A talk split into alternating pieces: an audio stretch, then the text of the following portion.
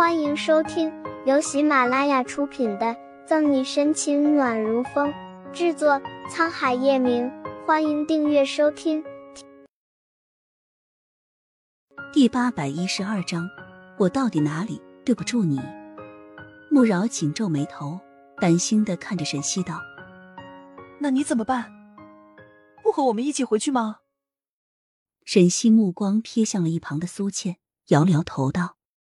我还有些事情，你们先走，我处理完就会回去的。说话间，沈西突然感觉到一阵眩晕，有些踉跄，险些站不稳。穆饶连忙扶住，语气担忧：“你都这样了，还有什么事情没解决？”放心吧，这里还有苏倩呢，我没什么事，你先回吧。沈西说完，便去将谭维扶了起来。穆饶也只好先和谭维离开。见他们离开。苏倩打着伞走到了沈西的身旁，眼角含泪，楚楚可怜，带着哭腔对着沈西说道：“顾亲他怎么会这么不幸？为何这种事偏偏发生在他的身上？”苏倩说着就想拉住沈西的手臂，却被沈西不着痕迹的躲开了。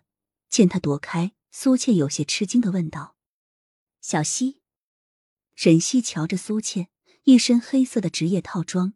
脸上画着得体的妆容，一头卷发披在脑后。她什么都很好，自己的好闺蜜，可为何她的心却是黑色的？顾青为何会遇害？难道你不清楚吗？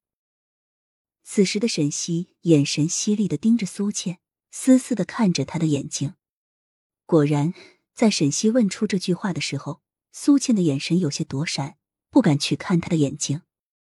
苏倩没想到沈西会质问她。心中不禁有些惊慌，难道说沈西他已经知道了什么吗？但苏倩的面上还是十分从容的，她向着沈西走过去，有些担忧的问道：“小西，你怎么会这样问我？我的为人你难道还不清楚吗？顾青他是一名警察，我能做什么害他的事情？”苏倩进一步，沈西就退一步。沈西看向苏倩的眼神有些受伤。她就是太信任她的这个闺蜜，才会造成今天的这种局面。那天你去李斯那里做什么？我可是记得你和他并没有什么交集。再加上蹲守医院的消息，我就同你一人说过，若不是有人提前将这个消息泄露出去，顾青怎么会那么巧就遇到了杀手？面对沈西的紧逼追问，苏浅一时之间竟想不出任何的对答之话。我，苏浅犹豫，眼神不停的转动。在想着措辞，沈西见他如此，心中不禁有些难过。苏倩如今竟连一个解释都没有。起初他是不想怀疑苏倩的，可仔细想想，线索一点点都指向了苏倩，他不得不去相信这个残忍的事实。见他不回答，沈西只好拿出刑警的姿态，一步步向着苏倩走去。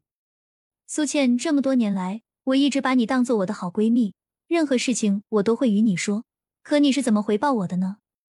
如今搭上一条人命，现在你可满意了？听到沈西的话，苏倩抬头看着沈西的眼中有怀疑的感觉，连忙道：“小西，你相信我，这件事真的和我没有任何的关系。